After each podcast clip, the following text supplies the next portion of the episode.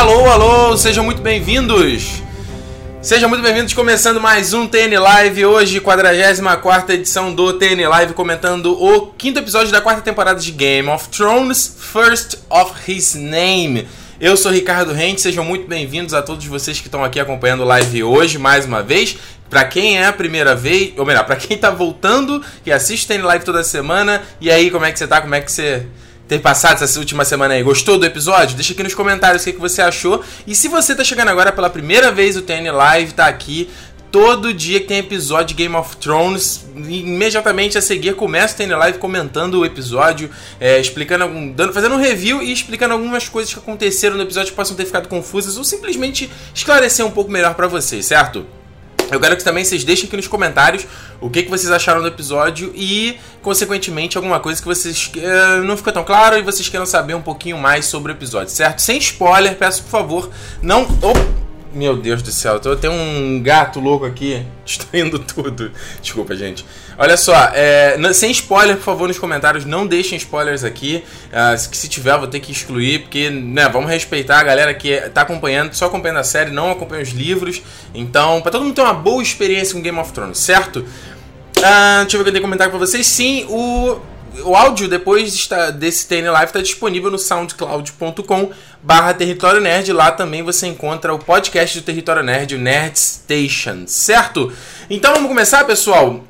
Uh, tivemos aí esse quinto episódio, chegamos à metade da quarta temporada, hein, gente? Olha que perigoso. Chegamos à metade da quarta temporada e com esse episódio First of His Name, é um episódio que, mais uma vez, de transição, um episódio evoluindo e, e armando o terreno para próximas tramas, para uh, ah, coisas que, que vão começar a acontecer, como o casamento do o casamento, o julgamento do Tyrion e toda a história da Sansa e do Mindinho e também a, a história da Arya. Eu acho que é um episódio, obviamente, que a gente teve no final dele um momento realmente mais chocante, assim, onde você tem ali a, a, dissolução daquela trama do Jon Snow com a Fortaleza do Craster, que é uma coisa que não tem no livro, é uma coisa que eles criaram para essa temporada, não só acho que para encher um, enchê-la um pouco, mas também para dar esse esse uh, começar a construir o Jon Snow como um líder, como realmente um herói dessa história, herói podemos dizer, porque Game of Thrones não é muito esse tipo de história. Uh, no live passado, eu reclamei um pouco aqui sobre a questão de estar. A série está indo por um caminho muito diferente dos livros. E eu fiquei temi sobre um pouco sobre o desenvolvimento delas. Alguns amigos meus, e eu li pela internet, o pessoal ficou muito revoltado. Por que, que a série estava indo por esse caminho? E, e também porque começou a dar spoilers do que vem nos livros, com a coisa que a gente viu lá do White Walker, lá daquele templo, né, no final do episódio. Uh, e, e, inicialmente eu fiquei muito. Eu fiquei incomodado também, cara. Um, porque essa trama. São dois fatos, né? Uma coisa é a trama paralela ao livro e a outra coisa é a da spoiler dos livros. Só que durante a semana eu fui vendo. Lendo outros reviews e fui vendo ali até o que o Martin falou também sobre tudo isso. É. É mais uma vez. A série. É como a gente vê quadrinhos, né? Cada série. Cada um caminha paralelo, assim. Então a gente tem os personagens no livro, eles têm a história deles, a gente tem a série, e a, a série é inspirada nos livros, mas ela segue também o próprio caminho dela. Então, eu, eu fiquei um pouco mais tranquilo, assim. Eu comecei. Sabe, não, não tranquilo, tipo, eu me acalmei um pouco em relação a isso, a essas expectativas e tudo mais. Comecei a entender um pouco mais esse caminho diferente que a série tá fazendo. E, eh, particularmente também, eu foi interessante você ver o seguinte, a trama do Bran, só para explicar para vocês, ela acontece muito diferente do que a gente tá vendo aqui na série, tá? O Bran segue um caminho dele próprio, digamos assim, no livro. Muita gente, ele tá seguindo um caminho onde Uh, se eu não estou enganado, ele não interage com nenhum outro personagem a não ser o Sam no terceiro livro. Ele segue realmente o caminho dele longe de todo o. o tá, de onde o epicentro da, da história, realmente, digamos assim. Mas Aqui na série eles resolveram botar essa coisa do, do Bran encontrar a fortaleza do Craster e aí ser capturado, e aí o Jon Snow uh, também ter essa missão do Jon Snow ter que ir na fortaleza do Craster, uh, acabar com aquela galera ali, acabar com o Carl e o Rest. E, então são duas coisas. A primeira justamente é, é, uma coisa que eu já tinha pensado em relação à história do John é justamente essa. Essa trama é para construir realmente ele como herói, para dar realmente mais importância pro John, porque se você reparar até em como ele era antes dele se misturar lá com os selvagens, o ele agora tá diferente, ele tá se impondo mais, ele tá dando um pouco mais de moral e eu acho isso bacana pro crescimento do personagem, pra ele não ficar a mesma coisa, né? Já são quatro temporadas. E essa trama com o Craster, eu acho que não só vira uma questão estratégica do ponto de vista de ser a guerra com os selvagens, mas de também construir o personagem com, do Jon Snow. Eu acho que só que a série de repente poderia mostrar Uh, seria um pouco mais do ponto de vista dos selvagens, né? Mostrar o Mance Raider mais uma vez. Eu acho que eles desenvolveram muito pouco o personagem e acho que eles poderiam. Agora que a gente teoricamente acabou a guerra, né? Agora que os Stark e os nortistas foram. nortenhos foram eliminados no Casamento Vermelho na temporada passada, eu acho que eles poderiam botar isso agora um pouco mais em foco, né? Não só os selvagens se armando. Eles até deram as cenas, né? Com os Ten, episódios e tal, que eu gostei muito. Mas acho que poderiam mostrar o Mance Raider, que é o cabeça de tudo isso. E da parte do Bran, é, eu fiquei muito na dúvida o que, que eles queriam mostrar com o Bran, porque a, a, trama do Bran, eu até falei isso no live passado, ela acontece muito devagar, a passos lentos. A gente, como leitor, fica difícil saber o que, que o Martin está querendo contar, qual a história que ele está querendo contar pra gente do Bran. E eu fiquei muito na dúvida por que, que eles colocaram isso na série. Eu falei, será que estão só enchendo linguiça? Mas, finalizando aqui o episódio, e eu gostei muito mostrou. Uh, é, é, toda essa trama dele ficar preso foi para mostrar para dar um ponto de decisão, um ponto de, de, de, de um confronto nesse, nessa jornada do Bran, entendeu? Ele tá seguindo muito o Corvo de Três Olhos, mas ele tá meio, meio, que, meio, é, meio que sendo levado, né? Tipo, o Interfell foi atacado na segunda temporada, ele tá indo pro norte. o Bran não toma muita decisão das coisas, então, ao meu ver, isso na série foi para uh, ah, para ele se impor e falar, não, então é, eu posso encontrar o John, que é a minha família e tudo mais, mas eu vou seguir meu próprio caminho e vou desvendar o que, que é isso. O que eu acho uma jornada interessante, que se assemelha um pouco à jornada da área, por exemplo, também, de uh, tá ali seguindo o próprio caminho dela, já não tem mais família, né? Então, serviu por esse motivo. Só que eu acho, obviamente, que o ator que faz o Brand, ele não manda bem. Ele não manda bem. Ele era fofinho quando ele era criança, mas ele cresceu, ficou sem graça. Tá com aquela perucona horrorosa. Alguém lembra de uma novela que passava na Globo? Que o personagem do Kaique Brito vestia uma roupa de menina, a mãe dele criava ele como menino, ele usava uma peruca horrorosa? Tá igualzinho, cara. E porra, produção de Game of Thrones, né? Fala sério, né? Então eu acho que o ator manda mal aquela parte que o Jojen fala ali, e aí, cara, o que tu vai fazer? Vai ficar com teu irmão ou não? Uh, ele, você vê que não tem interpretação no olhar dele, ele fica muito olhando e. Ah, liberta o verão e vambora. E acabou. E aliás, eles nem mostraram o verão preso também, acho que podia ter mostrado. Mas. Então, assim, foi diferente, foi diferente, mas pelo menos foi legal para ter pelo menos o Brand tomando uma posição, tomando uma atitude e construir o o, o Jon Snow, né? E aí a gente também encerra essa trama do Loki atrás do Bran, né? Que eles esticaram um pouquinho.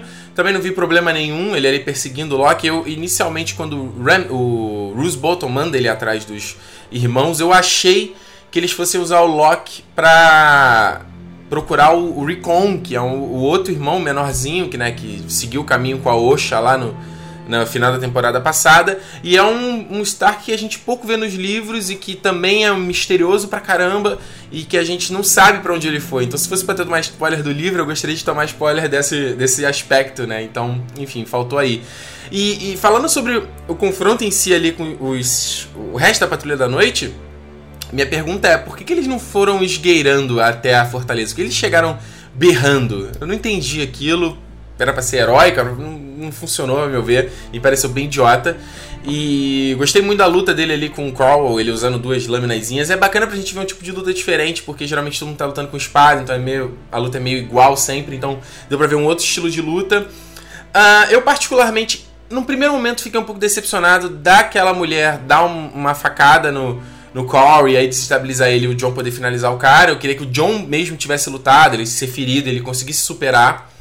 Mas por um outro lado, como a gente é, tá rolando rolou muita polêmica no Game of Thrones de ser uma série misógina, ou seja, de desprezar a mulher e de mostrar o estupro lá da Cersei, que eu acho uma coisa meio discutível, porque uh, Idade Média era meio assim, e nos livros é assim, é até pior, eu digo assim. Muita gente gera polêmica com a série, o livro é bem pior nesse sentido. Mas, meio pior no sentido de ler, às vezes fica até mal. Você fala, que isso, cara? Porra, peraí, né? Mas é uma coisa crível, pelo menos. Então foi legal de mostrar pelo menos uma mulher se levantando e lutando. Então, dois pesos, duas medidas equilibra a balança aí, certo? Vamos ver aqui o que vocês estão falando aqui nos comentários. Uh, vamos lá, Guilherme de Biase. Esse é o momento que a gente para e pensa. Tudo começou com a morte do John Harry e foi o Mindinho que mandou a Lisa matar ele. Pois é, Guilherme. Putz, essa é uma parte muito foda para mim nos livros. Eu adorei quando descobri isso. Eu falei, caraca, cara, quem matou o John Arryn foi a Lisa e a mando do Mindinho. E sabe o que é o mais legal, Guilherme? Quando eu comecei a ver o Game of Thrones, eu vi, um, eu vi, uma, eu vi uma galera falando que o Game of Thrones seria um novo Lost. No mau sentido, no sentido de ser aquela série que coloca um monte de mistério e não resolve nada. E eu acho que isso, é, esse mistério da Lisa prova isso, que não tem nada a ver uma essa comparação medíocre sobre com Lost, porque o Game of Thrones, apesar dele ele não, ele ser uma série que sustenta seus mistérios e Uh, ao longo de temporadas, ao longo de episódios, ele pelo menos te entrega depois. E isso não só na série, isso nos livros também. Na série, na primeira temporada, a gente tem aquela. Primeira cena da primeira temporada, a gente tem aquela cena dos White Walkers. A gente esquece deles e aí na season finale da segunda temporada a gente tem aquela horda de White Walkers. Então, assim, tipo, a série entrega, promete entrega. Teve a morte do Joffrey, eles já entregaram no episódio passado. Teve o John Arryn e eles entregar, é, entregaram também. E que é uma coisa que, não, se você parar pra pensar, não precisava ter, né? Podia passar adiante.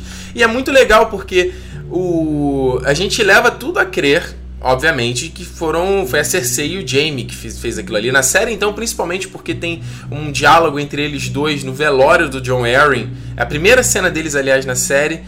Então é para justamente enfatizar isso.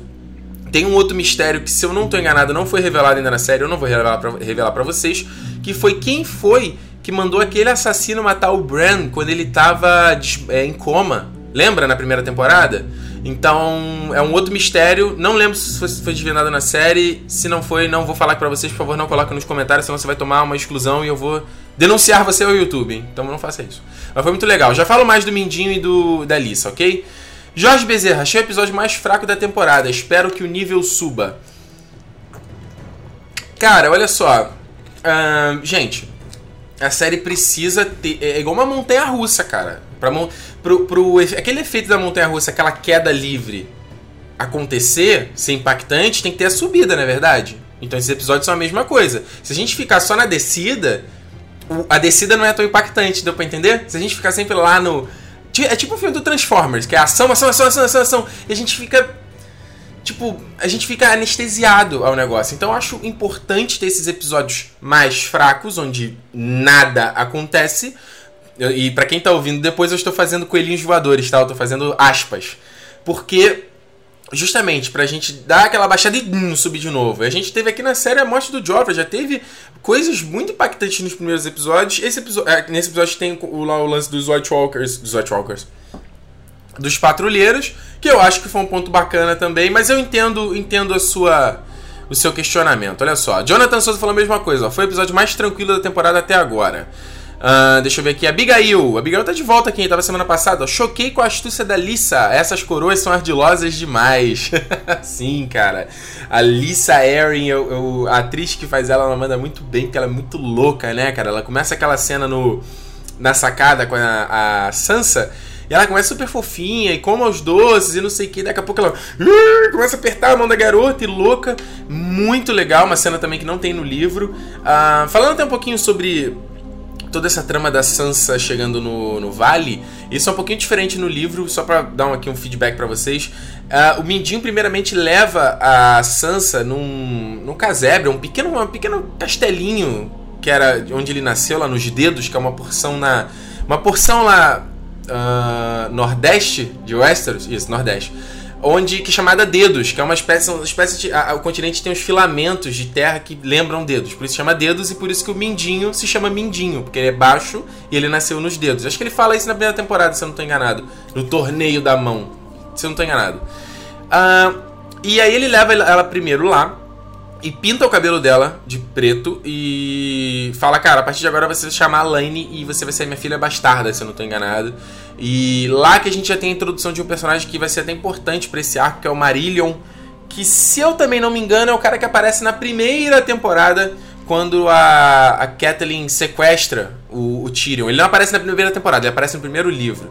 Quando a, a Kathleen captura o Tyrion e leva ele pro vale, tem esse cara, o Marillion também. E se eu não tô enganado, ele tá nessa parte também. Gente, se eu estiver falando besteira, por favor, me de, de corrijam aqui nos comentários, tá? Tem, tem mais de um ano que eu li o livro, não tem como lembrar tudo.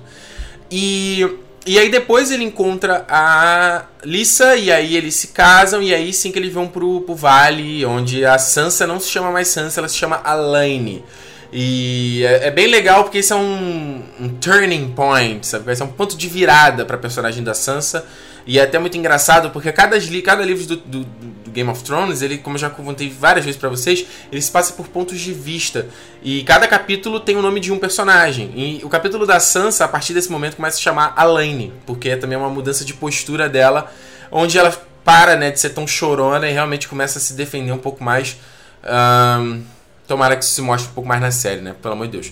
Victor Mota, agora eu gostei do Jon Snow. Aí, tá vendo? Jon Snow, líder da galera. Vamos ver aqui. Lucas Vitor. Achei que a série ficou muito parec... É, achei que a série ficou muito precipitada em já revelar que foi a Lisa quem envenenou Joe Arryn. Lucas, é nesse, no livro é assim também, cara. É nesse ponto. Tem uma outra ceninha mais à frente onde tem essa revelação, mas é nesse ponto também, cara. Não tá precipitada, não, tá certo. Uh, vamos ver aqui. Matheus Israel. Achei a escolha da Dani muito sábia. Não faria sentido ela já ir para Westeros e deixar os escravos nas mãos dos mestres. Sim, Matheus, isso foi uma, uma. Essa cena, se eu também não estou enganado, também não tem no livro e eu gostei muito. Achei que senti, achei, senti falta de ter uma cena dessa na série, no livro. Porque eu não estou enganado, mas eu tive a impressão, de, lendo os livros, de que a Dani é, eu ficava, por que, que ela tá fazendo isso, cara? Por que, que ela tá nessa Bahia, sabe? Ok, ela tá. É que o livro do Game of Thrones, ele tem esse aspecto. Ele não é óbvio. Ele não te diz na cara o que, que tá acontecendo. Ele vai te levando aos poucos no negócio. Então ele não diz pra Daenerys que ela tá lá por esse motivo, entendeu? É mais da sua interpretação, que é um, é um charme do livro também. Mas às vezes eu sinto falta de. Me diz claramente a coisa, pelo amor de Deus. Então eu gostei muito da cena da Daenerys ali na, naquela sala de Mirin. Achei demais o set de Mirin. Muito maneiro, cara. Que produção essa série tá, hein, gente? Teve também lá o, a coroação do, do Tommen. Que lindo aquilo ali, aqueles candelabros, maravilhoso. E esse set de Mirin também ficou muito legal. E eu gostei da Daenerys voltar a ter um diálogo com o Sor Jorah, porque ele é o cara que tá com ela desde o começo da série. E acho que ficou um pouco perdido desde quando ela foi pra Carf e, e, depois essa coisa de você ter os Imaculados e ter o Dario Naharis e ter o, o Sor. Então achei legal voltar, ter eles dois ter uma relação e justamente discutir por que, que você não vai pra Westeros, mulher? Por que, que tu não. O teu trono é lá? Mas, cara, não faz total sentido isso?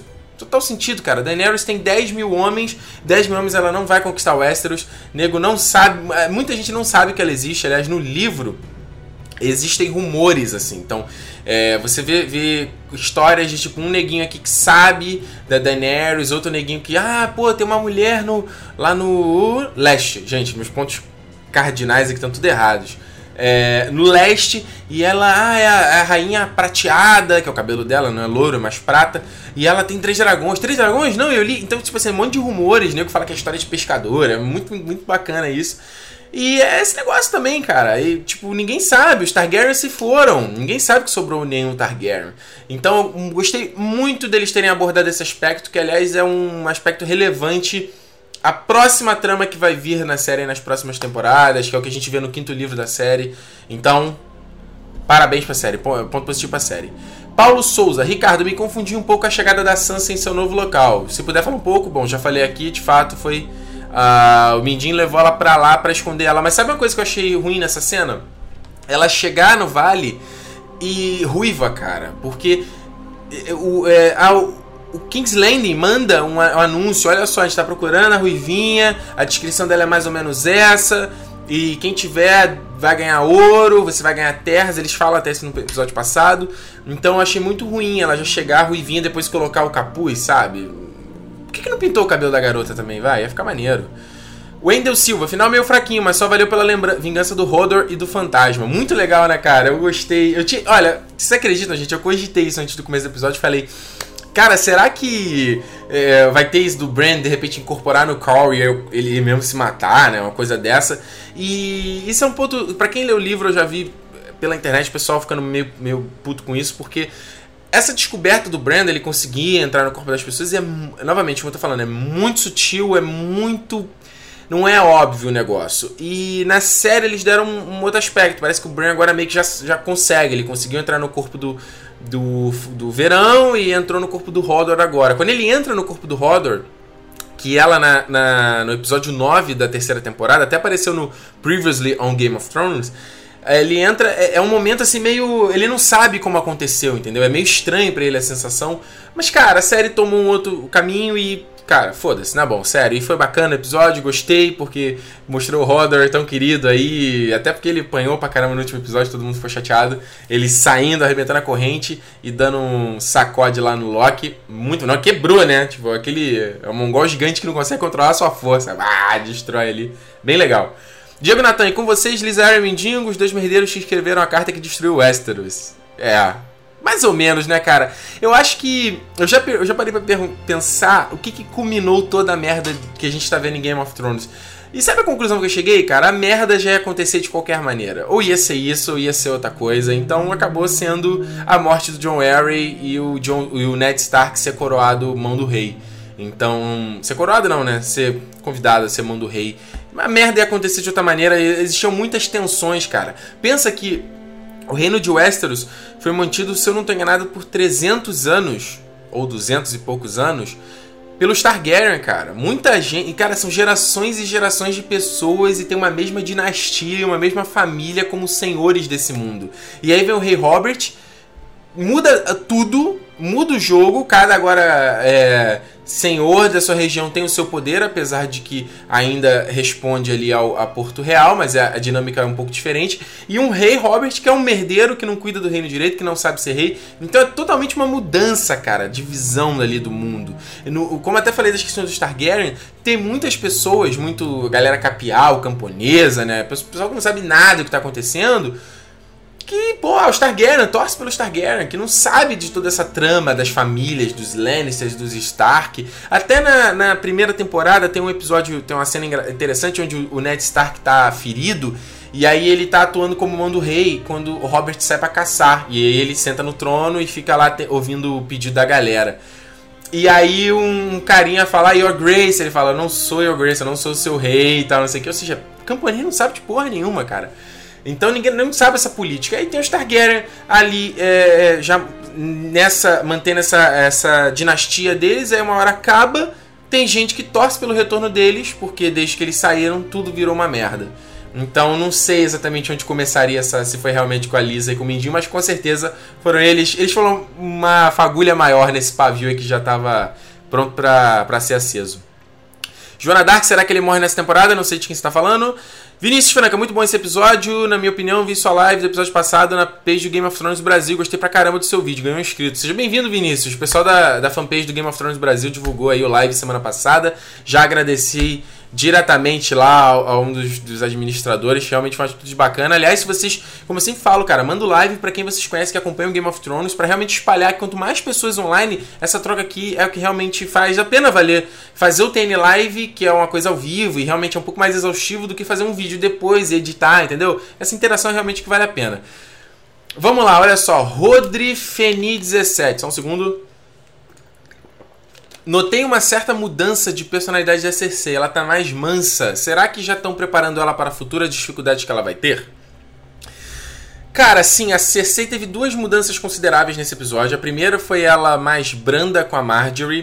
Uh, eu até achei que isso não fosse acontecer no momento que a Marjorie tá olhando pro Tommen e ela entra no campo de visão. Eu achei que ela fosse ser, dar um esculacho. Mas. E, e, engraçado na hora que elas conversam conversar com a, com a Marjorie, e a Marjorie fala: não sei como é que eu vou te chamar, se eu te chamo de irmã ou de mãe.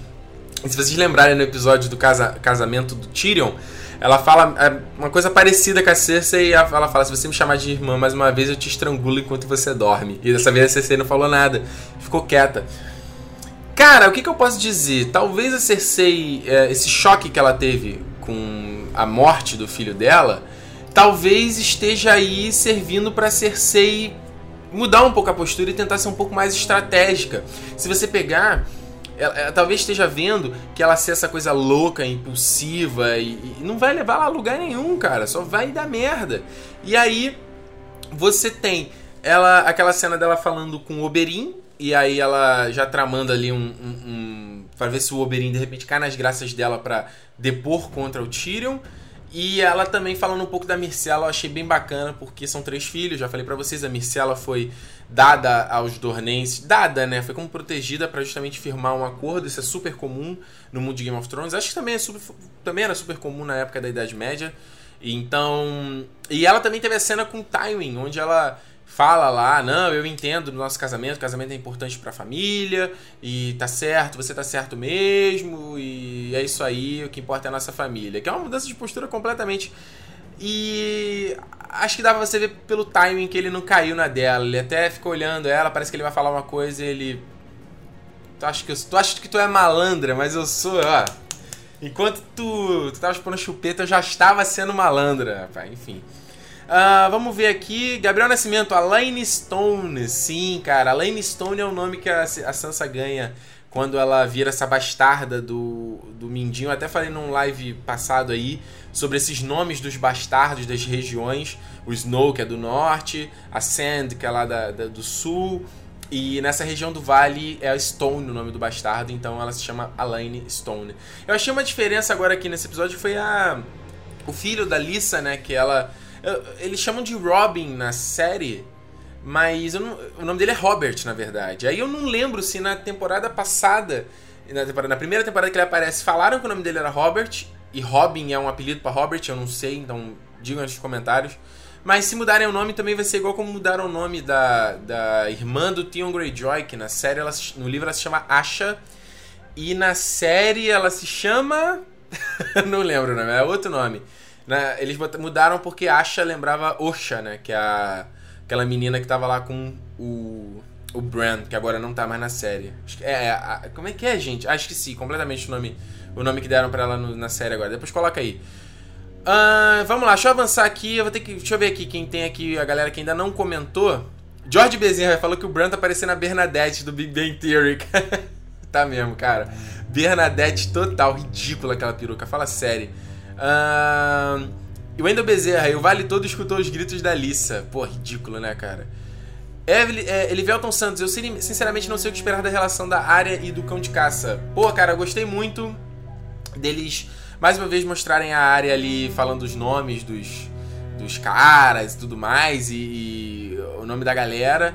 E também mostrar para ela que ela tá evoluindo, que ela tá treinando. Ela fala, ela falar do, do Sírio e do treinamento, eu sou uma dançarina da água. Eu gosto muito de remeter essas coisas, eu acho que isso é importante, principalmente para quem para quem só acompanha a série, sabe? Pra quem não lê coisa por fora, porque eu acho que a série é muito confusa, cara. Eu não acho, eu tenho certeza, a série é muito confusa. Ninguém lembra os personagens por nomes, entendeu? Então eu acho que essas coisas são bacanas. Gostei dela tentar ali, tentar furar ele, que até remete ao que o Jon Snow fala pra ela na, quando ela. No segundo episódio da primeira temporada, quando dá a espada pra ela, fala. É, stick it, stick them. Como é é? With the pointy end, né? Tipo, perfura ele com a, com a parte pontuda, que ela até fala até pro Ned Stark depois. Então, achei legal isso, achei legal o treinamento dela, a dança ali, a Maisie Williams tá mandando bem, eu gosto, gosto dela, dando ali aquela, aquela mortalzinha. Bacana, foi legal. E é bom também o, que o, o, cão de caça dá um outro aspecto da, situação. Dá um outro aspecto da situação para ela, né? Tipo, você não vai conseguir furar o cara porque você tá, o cara usa armadura. E aí, o que, que tu vai fazer? O cara tem uma espada que vai te cortar ao meio e a tua espada não vai fazer isso. E dá-lhe uma porrada na boca dela, achei. Achei legal isso, achei legal deixa eu ver aqui, deixa eu passar. Deixa eu passar, deixa eu passar, deixa eu passar. Vamos ver aqui. Ângelo Otto, eu também achei isso quando li o livro 3. Pensava que o Mindinho não era tão significante e é por causa dele que tudo acontece. Sim, cara, o Mindinho é um personagem que vai crescendo. Mais uma vez, cara, sinto falta do Varys nessa série. Cadê o Varys, gente? Ele apareceu em um episódio? Só? Um episódio, né? Pô, não apareceu mais, cara, pelo amor de Deus. 12 Thiago 3210. Os Lannisters estão falidos mesmos? Fala isso no livro. Tiago, não lembro de falarem isso no livro, dele tá, eles estarem falidos, mas gostei de ter abordado isso na série, porque isso sempre é tratado na série como se os Lannisters fossem a salvação de tudo para a questão de grana.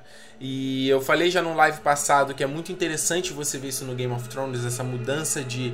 A, a guerra é definida por essas questões políticas, por questões de quem financia quem. Isso é muito incrível para mim, cara. Isso acontece no nosso mundo. Então, Uh, isso transmite pro Game of Thrones, pro, pros Crônicas de Gelo e Fogo, um aspecto uh, real e não faz ele simplesmente uma, uma história de fantasia, porque Game of Thrones é muito mais que isso. Mas achei interessante abordar isso e, e mostrar que o timing sabe da situação e tá tentando contornar a situação. Sabe, a nossa última mina secou há três anos. Gostei, cara. Gostei de ver isso e gostei principalmente de falar do, mais uma vez que eles estão falidos. Aliás, quem viu aí o preview do próximo episódio já vai mostrar o Banco de Bravos com o personagem do Tishon Stories. Ele vai aparecer de uma forma diferente do que eu imaginei do livro, porque ele não é para aparecer agora nesse momento da história, ele aparece um pouco mais à frente. Quando eu soube que ele ia aparecer, eu fiquei, pô, o que vão fazer aí? Achei que ele fosse aparecer em lá em King's Landing cobrando, ô, oh, fecha aí, vamos dar uma grana. Mas quem já viu o preview mostrou lá os Stannis indo a Bravos para tentar fazer um acordo. Então, vamos ver isso mais no próximo episódio, certo? Isso também são coisas que não tem no livro, tá, gente? Uh, Gabriel Nascimento, a atriz que faz a Lisa, fez Prometeus. Fez? Quem ela é em Prometeus? Em Prometeus tem, você tem a, a Charlize Theron, a Naomi, Naomi Rapace e não tem mais nenhuma outra atriz mulher no, no, nele. Você tá confundindo, cara. Foi, foi a Lisa? Não lembro não. Mas fala aí. Uh, vamos passar aqui, vamos passar. Deixa eu ver o que o pessoal tá falando aqui. Carlos Eduardo, achei as cenas da Dani muito fraca hoje, sem muito sentido, apenas para dizer que ela não iria para o West. Desperdício. Pô, Carlos, já acabei de falar aqui, cara. Pô, peraí, né? Gente, gente, menos expectativas, vai, por favor, cara. Ele tá mostrando um ponto crucial que eu vejo muita gente que só com PSN reclamando, que é por que, que essa diaba já não foi para o Westeros? Tem dois fatores, gente. Um de que ela está, ela está longe pra cacete de Westeros. Dois, não é só ela chegar em Westeros e, ô chefia, esse, esse trono é meu, nego vai pegar, vai capturar ela, vai botar a cabeça dela numa, num espigão na muralha e fim de história. Ela tem que ir certo, ela tem que ir com exército e principalmente e isso é uma coisa que eu vou adiantar para vocês, mas não é, não, a gente não vai ver nessa temporada e tal, que é essa questão política mais uma vez, que é você é uma Targaryen, você tem dragões e tal, mas você ainda não tá sabendo domar seus dragões. E como é que tu vai provar que é uma Targaryen? Como é que você vai provar que você é alguém que, que tem que ser seguida, entendeu? A gente viu o exemplo do Robb, que era um cara que sabia ganhar a batalha, mas perdeu a guerra porque ele não tinha o jogo de cintura para saber governar e saber inspirar. Ele soube inspirar no primeiro momento de King of the North, vamos lá, vamos vingar todo mundo, mas não soube segurar porque ele não era um bom estrategista. E esse período da Dani nessa Baía dos Escravos serve para isso. Eu gostei porque eles adiantaram essa coisa do Cleo, o, tem até um, um, um adjetivo para ele aí, eu esqueci o nome. É, né, adjetivo Cleo, Cleo é um pronome, né? Cleo alguma coisa achei legal porque eu pensei que nem, nem fossem passar isso no, na série, mas já, já colocaram isso logo para mostrar pra Daenerys que não é você só libertar não, cara. Os escravos libertos, o que, que eles vão fazer? Eles sempre foram escravos a vida inteira, cara. Morreram e viveram escravos, muitos deles. E aí? Né? Então não é desperdício, Carlos. Pega leve. Bruno Martins, será que agora o Mãos aparecerá na série? Não conforme que tenham cortado ele na série. Bruno, eu já falei isso aqui que o Mãos não deve aparecer, cara, no Game of Thrones, não deve aparecer na série, porque eu não li nenhum ator que tivesse sido escalado é, o Mãos Frias. E o ator que faz o Sam, o James, Jason, James Bradley, sei lá, ele falou também numa entrevista que não tem Mãos Frias na, no, na série. Claro, ele poderia estar só dando uma despistada, mas são muitos fatores, né? E para quem não leu o livro Mãos, Mãos Frias, acho que eu já falei isso num episódio anterior, mas vou repetir. Mãos Frias é um personagem que aparece uh, no momento que o Bran chega em um dos castelos lá da muralha. É, ele encontra esse cara, o Sam é salvo por ele no momento que ele tá na cabana lá que o White Walker aparece e tal. Uh, no livro, se não tô enganado, é uma horda de zumbis e tal que vai atacar eles. O Monfrias salva ali o, Sam. E aí depois pede pro Sam falar: Ah, tem um molequinho do outro lado aí, ó. Chama ele pra ver aqui pra mim que eu tenho um papo pra falar com ele. E aí o, o Bran encontra o Mãos Frias, Mãos Frias e é ele que guia o Bran até o represeiro que a gente viu o Jojen falando nessa temporada. Bruno, eu inicialmente, cara, também fiquei chateado de não ter o Monfrias, eu queria muito ver ele nessa na, na série. Mas vamos falar a verdade, o Monfrias não é desenvolvido no livro, a gente não sabe quem ele é, a gente tem teorias, eu não vou falar aqui pra vocês quais são as teorias, que pode ser, é um spoiler em potencial, Aí, por favor, não procure no Google essas coisas, né? Que senão você vai tomar spoiler, enfim. A não ser que você queira saber, obviamente. Mas é um personagem que não é desenvolvido, cara, no livro. Ele aparece, ele leva o cara e termina o quinto livro sem dizer que é mão frias, mão frias. Então, mãos frias. Então, não faz sentido eles colocarem mais um personagem na série para confundir a cabeça de todo mundo se ele realmente não vai ter alguma importância ali, que é o que acontece com o Jojin e a Mira. Eles ainda falam uma coisinha ali, mas eu queria muito ver um pouquinho mais de desenvolvimento deles, de explicarem mais quem eles são, por que, que eles. Uh, por que, que eles estão ali com o Brand, entendeu? Eu não lembro de nenhum momento na série eles falarem isso, por que, que eles estão ali. Ó, Gabriel me lembrou aqui, ó, Marillion aparece na série. Ah, então, Marillion, isso como eu falei, que é esse esse cantor, esse bardo que é, tem no momento lá que a Kathleen captura ele. O, o, o Joffrey aparece cortando a língua dele, se eu não tô enganado, é no. No episódio, no décimo episódio da série. Eu não lembro, é o episódio que o Joffrey já tá como rei. E aí ele fala, ah, me, me diz aí qual foi a canção que você tava cantando lá, que é super divertida, não sei o quê. E aí manda ele escolher se corta a mão, se corta a língua. Eu nem lembrava que ele era o Marillion, cara, mas. É estranho, eles vão ter que mudar. Enfim, eu não vou dar spoiler aqui pra vocês, gente. Porque o Marillion tem uma, um certo papel, eles vão ter que mudar certas coisas. Aliás, foi uma coisa que eu, na entrevista que eu vi do, do Martin falando. A série tem esse pequeno problema que é o Butterfly Effect, né? Que é o efeito borboleta. Onde eles vão mudar uma pequena coisinha que vira uma loucura lá na frente. Porque às vezes eles tiram um personagemzinho que vai ser super importante lá na frente. Então você na primeira temporada não aparece o Taurus de Mir, por exemplo. Ele aparece na terceira temporada com uma importância. O Barry, que também aparece na primeira temporada. Deveria ter. Quer dizer, não. O Taurus não aparece, o Barry que aparece. Só que é um outro ator. Então, é, mas é normal, gente. É muita coisa para os caras também terem que administrar ali. Vamos, vamos dar um desconto também, pelo amor de Deus. Uh, sério, Sérgio B, like pra Daenerys, como vai dominar King's Landing? Se não consegue manter os libertos livres, até achei que ela ia invadir Porto Real. Cara, vai demorar isso ainda. Deixa eu avançar que tem comentário pra caramba e senão a gente vai estender aqui. Uh, deixa eu ver aqui. Regina Vieira, Sansa cagou pro julgamento do Tyrion, é impressão minha. Pra quem tinha um respeito por ele, ela tá bem estranha. Cara, eu não acho que, que a Sansa cagou pro julgamento dele. Acho que. É, o, o Mindinho já tinha falado isso pra, pra ela no, no episódio passado. Ela se importou e falou: não acredito nisso. Mas não tem mais o que fazer. Ela fica preocupada por ele. Tipo, cada um com seus problemas, né? Ela tá numa situação bem pior agora com uma tia louca ali que tem a. a. um ciúme ali do Mindinho. Uma loucura. Fala sério, né? Olha só, Gabriel lembrou aqui, a, a tia que faz a Lisa fez mesmo Prometeus. Que, nossa, cara, eu não sabia mesmo que ela tinha feito esse filme bosta chamado Prometeus. E, aliás, ela é até bonita, né? Ela na série tem uma cara feia pra caramba, envelhecida e tal. Ó, vamos lá, Daniel Carvalho. Também os dragões precisam ficar adultos, né? Cara, então, esse negócio dos dragões é, é interessante, porque os dragões demoram muito tempo para ficar adultos. Aliás, eu tava assistindo mais cedo o sétimo episódio da terceira temporada. E o, o, o Tywin fala com o Joffrey isso, que... Vocês vão lembrar a cena que eles... Uma das melhores cenas da terceira temporada é que o Joffrey tá querendo dar uma de beat pra cima do Tywin, o Tywin dá um escolacho nele. E aí ele fala, ah, tem essa garota com os dragões e tal, a gente não deveria fazer nada a respeito. E ele fala, pô, o último dragão tinha, tinha que... Uh, era do tamanho de uma carruagem, o tamanho do crânio dele, e o, o último era do tamanho de uma maçã.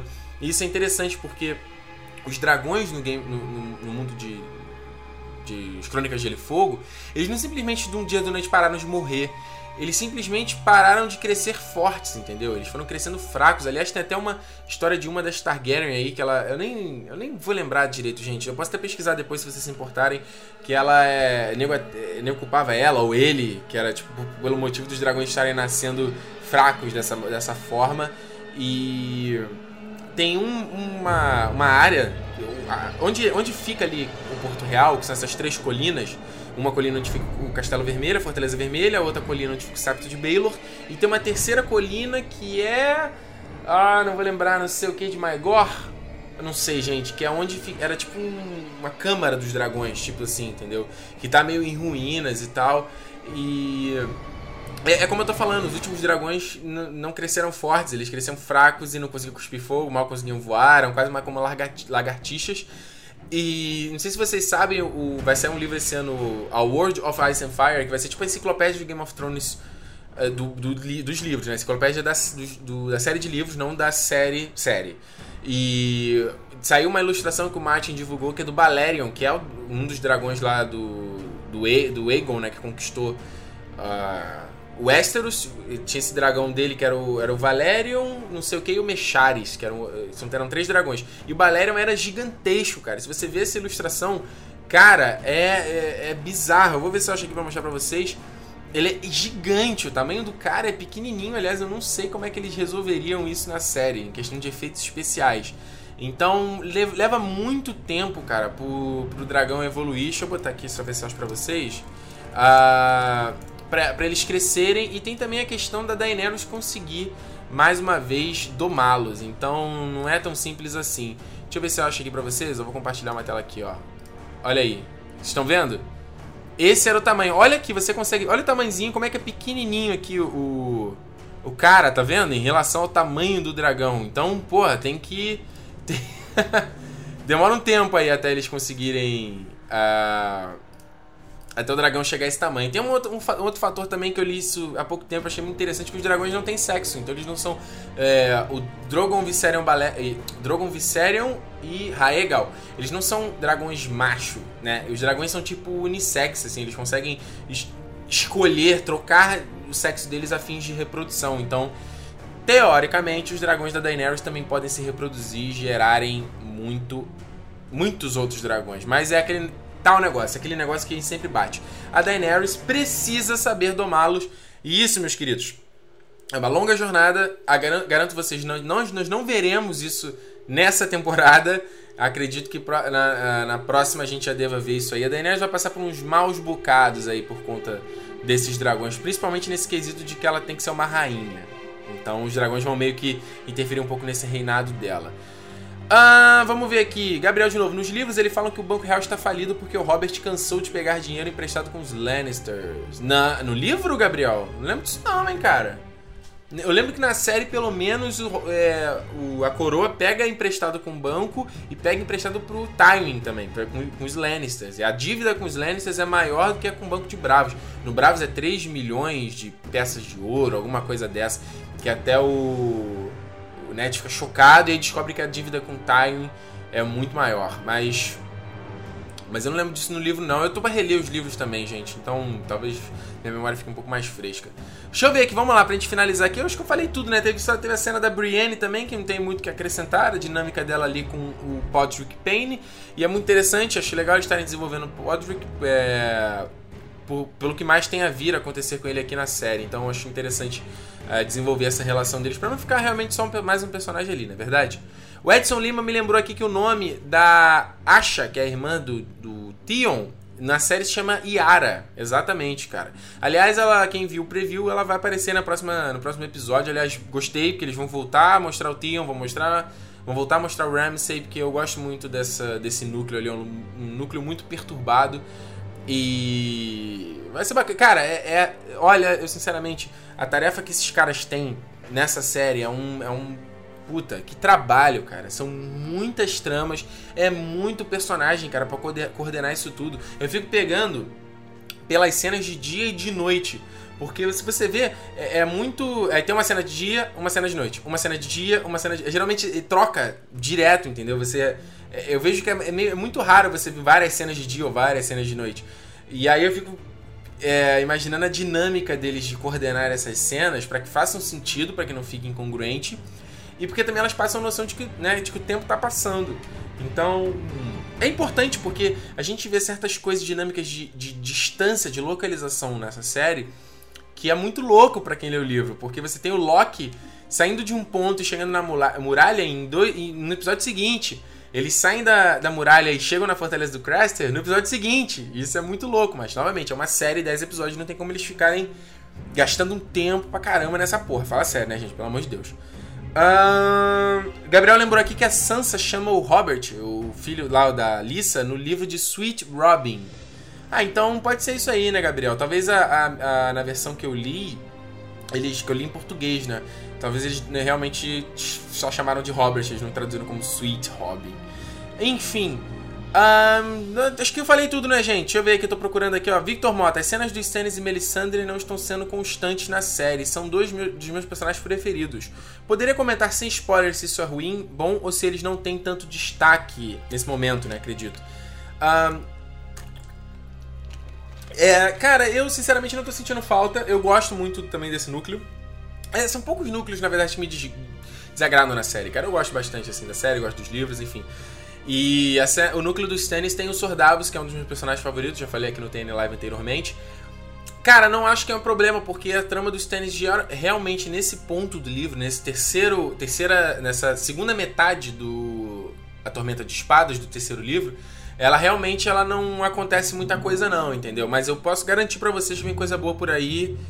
Espere. A gente viu no preview, vai mostrar o Stannis e o Davos indo lá para Bravos. Pô, teve uma, um take lindo de Bravos, cara. Eu nem achei que eles fossem ver isso. Apareceu no trailer também da, dessa temporada. Eu fiquei maluco, porque Bravos é uma cidade muito interessante e a gente não deveria vê-la nesse ponto da série, nesse ponto da, da, história, mas eles já colocaram aí os tênis indo lá, indo no banco de Bravos. Vai ser legal, vai ser legal pra ver o, o banco, porque a gente também não vê isso no livro. Não, então vai ser legal ver a descrição, ver como eles vão caracterizar o banco, ver o Tissue Nestores, que a caracterização, caracterização dele tá diferente do livro.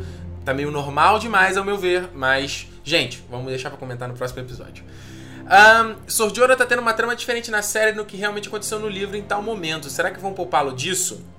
Então, Wendell, não vou dar spoiler aqui para vocês, galera. O Sordiora realmente tem aí um, um ponto importante nessa nesse nesse ponto agora aqui da história do, do, Game of Thrones e principalmente no que a gente vai ver na próxima temporada não posso falar porque justamente é spoiler ele tem realmente ele, ele, ele tem uma jornada dele, entendeu? É que, na verdade, a gente até viu nos, nos, nas temporadas anteriores dele encontrando a Quaiti ela falando para ele: Ah, você ama ela e você é um traidor, que não sei o que, né? Aquela quando ele ainda era um espião.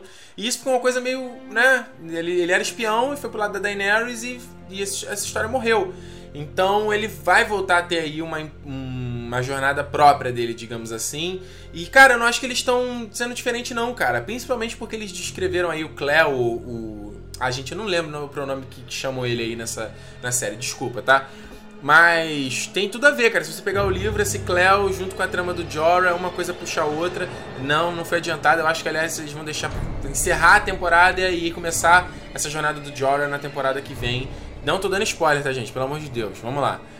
Uh, Sérgio B, o áudio melhorou sim, gente. Desculpa, eu não setei aqui no Hangout o meu, o meu microfone. Que eu, ele foi tava pegando o microfone anterior, foi mal, erro meu. No próximo não se repete. Mas no áudio, depois na versão do SoundCloud, tá o áudio, o áudio certinho já. Pamela Marieto, só passando para dar um oi parabenizar. Sou a que falou dos vestidos azuis e hoje ela trocou. Já trouxe uma view para vocês, o Axel. Ô, Pamela! Oi, Pamela! Cara, obrigado, obrigado mesmo aqui. Pô, seja muito bem-vinda. Valeu por ter trazido mais um aqui pra assistir o, o, live. É sempre legal, gente. É isso, espalhar a formiguinha. Fazer e falar com a galera. Vocês que gostam aqui do meu trabalho são os melhores porta-vozes do meu trabalho do Tênis Território Nerd do que eu mesmo, não é verdade? Então, muito obrigado. Realmente ela mudou, tava linda a Daenerys nesse episódio, vestido lindo. Cara, é tudo é muito maneiro. Paulo Souza, cena sensacional da Daenerys, sou fã desse núcleo que ela falou. Eu vou fazer o que uma rainha faz, eu vou governar. Sim, cara, eu também gostei muito e eu gosto muito mais da história da Daenerys no, na série do que no livro, tá? Eu acho ela muito muito mais carismática. Eu acho a Daenerys no livro muito chatinha, cara, muito porrezinho, muito drama queen. Na série eu acho ela um pouquinho, um pouquinho mais de culhões, entendeu? Eu acho que eles têm que mostrar um pouco da fragilidade dela, com certeza. Precisa mostrar, porque ela, por enquanto, ainda tá muito fodona. Principalmente naquela hora que ela der aquele discurso lá na frente de Mirin. Ah, não sei o que, eu vou libertar. Tá muito picona, não sei o que. Ela tá muito picona. Acho que eles têm que mostrar um pouco da fragilidade dela, um pouco das incertezas dela, que é o que a gente mais vê nos livros. Mas Daenerys, eu gosto muito, cara. A Emilia Clarke é uma gracinha, sério. Um, muito maneiro, eles falando de Lennon, ter falido, isso, isso, isso. Brans tá meio Carl de The Walking Dead com esse cabelo, só falta o chapéu. Pô, tadinho, cara. O Carl The Walking Dead tem aquele cabelo maneiríssimo. Aliás, eu acho que é o cabelo do ator. Eu não entendo que esse moleque faz o Bran, cara, não deixou o cabelo crescer, pelo amor de Deus, cara. Fala sério. Ah, cara, eu não gosto desse moleque, sério. Ele era tão, tão cutezinho no começo da série, virou um adolescente todo bizarro, todo gigante, todo desengonçado. Ah, não. Um, deixa eu ver aqui. Tivemos um brasileiro no episódio de hoje, o Lino Faccioli é de Ribeirão Preto. Sério? O moleque que fez o Robert Erin é, de, é brasileiro? Eu não sabia disso não, cara. Deixa eu procurar isso aqui. Lino Faccioli. Aqui, ó. Lino foi, nasceu em Brasil e, e se mudou para Londres em 2005 quando ele tinha 4 anos. Caraca, cara. Realmente, ó, aqui, segundo o IMDB, ele realmente de Ribeirão Preto nasceu aí em 2000, tem 14 anos. Caraca, que legal, né? Eu gosto de ver, gosto de ver. Cara, eu, eu li uma entrevista, acho que foi até no site do Game of Thrones Brasil, que eles fizeram uma entrevista com um cara que fez o fez uma figuração no casamento do Joffrey. E eu li assim, eu fiquei, cara, como eu adoraria. Cara, eu pagava pra estar de figuração, só assim. O problema é que a gente, como fã, a gente ia ficar com a cara de bobo ali, tipo, rindo igual um bobo alegre. Então não ia dar muito certo. Cara, eu, Eu, eu, juro pra você que eu vejo essas coisas, eu, eu me inspiro a, a, começar a fazer teatro, cara. Aliás, eu quero começar porque eu acho muito legal isso, cara. Você dá vida a outros personagens, eu vejo essas coisas que eles fazem na série, os caras vestindo umas roupas incríveis. Porra, essa armadura da Brienne, ah, como eu queria uma. A roupa do Jaime, eu queria muito uma pra mim também, eu acho fantástico. E vai ser bem legal, vai ser bem legal. Deixa eu ver aqui, livro Danny. É isso mesmo, né? É isso, né, gente? A gente tá falando aqui meio sobre as mesmas coisas já. Não teve tiro nesse episódio. Aqui o Bruno lembrou, realmente não teve, mas no próximo já começa o julgamento que eu estava. Estou louco pra ver. E vai ser do caralho. Vai ser um grande momento do Tyrion, gente. Deixa eu ver o que vocês falaram aqui mais agora. Tem muito comentário show aqui. Uh, Marco Aurélio falou aqui: os dragões está relacionado com a volta da magia em Westeros, ou até o estopim da volta à magia seja o nascimento dos dragões.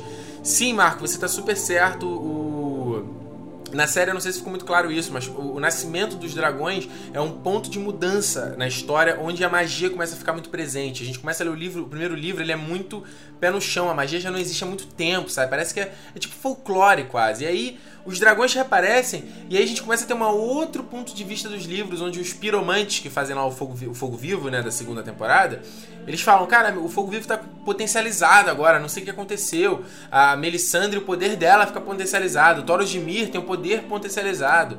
Então, realmente, eles são seres mais mágicos, digamos assim. E realmente é muito bacana. Uh, Bruno Martins fala aqui, foi por causa do tamanho dos dragões que o Martin disse que talvez o final da série vá pro cinema. Sim, eu comentei no live passado, acho que tem, isso faz super sentido e acho que seria muito foda a Marvel tá fazendo isso aí com Agents of S.H.I.E.L.D., mesclando filme com cinema, não... Cara, Game of Thrones tem que fazer uma porra dessa que acho que vai bombar, vai ter bilheteria pra caramba e vai todo mundo ver e eu vou estar na primeira fila em pré-venda, com certeza. Uh, o André Ricardo me lembrou aqui que os dragões são hermafroditas, não, não unissex. Desculpa, não é a mesma coisa? Desculpa minha burrice. De hermafrodita, eles têm dois sexos, não? Não é? Não é isso? Mas tudo bem, talvez de hermafrodita seja o nome mais certo. Diego Natan, Cersei tentando influenciar os juízes falando o Marjorie tá em víbora. Será o canto do cisne pra ela? Canto do cisne, cara? O que isso quis dizer? Não entendi, não entendi, desculpa. Mas ela falou que a Marjorie não tá no julgamento, não, cara. Quem tá no julgamento é o, é o Oberyn, o Tywin e o, o pai dela lá, que eu esqueci o nome dela também. Gente, eu tenho que lembrar, eu ler, os livros, não lembro de mais nada. Ah, então isso aqui, gente. Olha só, tem, senão a gente vai ficar, ficar Opa, senão a gente vai ficar falando aqui até dizer chega. Tem muita coisa para se falar sobre esse episódio. Já atingimos aí, já passamos de, de 50 minutos, então já tá longo demais. Uh, eu quero agradecer a todos vocês que assistiram aqui o live. Só dar um recadinho para vocês. Uh, a partir agora do, do, dessa semana, o Território Nerd vai entrar num um hiato, um hiato barra pausa, porque eu, eu, eu vou entrar de férias, eu já tô de férias, na verdade do meu trabalho e eu vou viajar, então não vai ter como eu assistir Game of Thrones, não vai ter como eu fazer live. Então a gente vai ficar. Vamos lá, fazer aqui o nosso calendário. Sem o próximo domingo, que é o episódio 6, e o outro domingo, o episódio 7, não tem TN Live, certo? Eu vou fazer um programa lives especiais nos dias, deixa eu pegar aqui meu calendário, no dia 27 e no dia 28 de maio, tá? Que é uma terça-feira e uma quarta-feira, vou fazer no dia 27 um TN Live sobre o sexto episódio, uh, a partir das 10 horas também. 10 horas, não vai ser 11, tá? 10 horas. E no dia, na quarta-feira, dia 28, sobre o sétimo episódio, certo? E lembrando para vocês que no dia 25 de maio não tem episódio de Game of Thrones, tá? Que é um feriado lá nos Estados Unidos, se eu não tô enganado, não tem, então Dia. Vamos, vamos pegar aqui o calendário. Dia 11, que é o próximo domingo, tem o sexto episódio. Dia 18 tem o sétimo episódio. Dia 25 não tem o oitavo episódio, só voltando no dia 1 de junho, tá? Na temporada passada também foi assim. Então, novamente, não tem TN Live domingo que vem, nem no próximo, só dia 27 dia 28 e depois a partir do dia 1 e a gente volta à nossa programação normal. Correto, gente? Olha só, eu sei que é chato, mas, gente, eu vou viajar. O que eu posso dizer a vocês é que vai ter material também aqui pro canal nessa viagem. Eu vou visitar lá a loja da HBO Shop, lá que tem lá na Times Square. Vou filmar tudo, tem um monte de coisa bacana lá. Vou Vai ter coisa bacana pra vocês que gostam de Game of Thrones, então fiquem ligados aí. Aqui no canal tem o meu review já do Espetacular Homem-Aranha 2, também convido vocês a assistirem. Um vídeo polêmico, polêmico, eu falei mal do filme, e aí não pode falar, e todo mundo dá chilique, porque defende mais o filme do que defende a mãe, eu acho isso um absurdo. Mas enfim, é isso aí, fica aí convite pra vocês. Então, olha só, essa semana tem vídeo novo também, tá, gente? Eu vou lançar um último Cala Boca Ricardo aí, o meu vlog, é, nessa semana antes de eu de fato entrar em pausa, então aí o Território Nerd entre pausa geral. TN Live, Cala Boca Ricardo e Nerd Station também voltam só em junho. Fechado? Quer dizer, o TN Live volta dia 27, como eu já falei pra vocês. Só que os outros programas, Cala Boca Ricardo e Nerd Station, voltam em junho.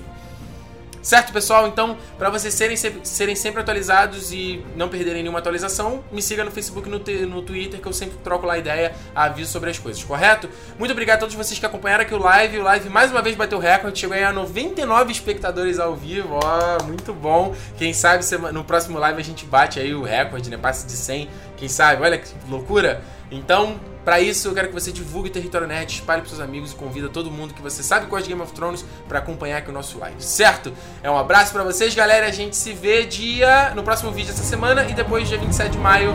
Tchau!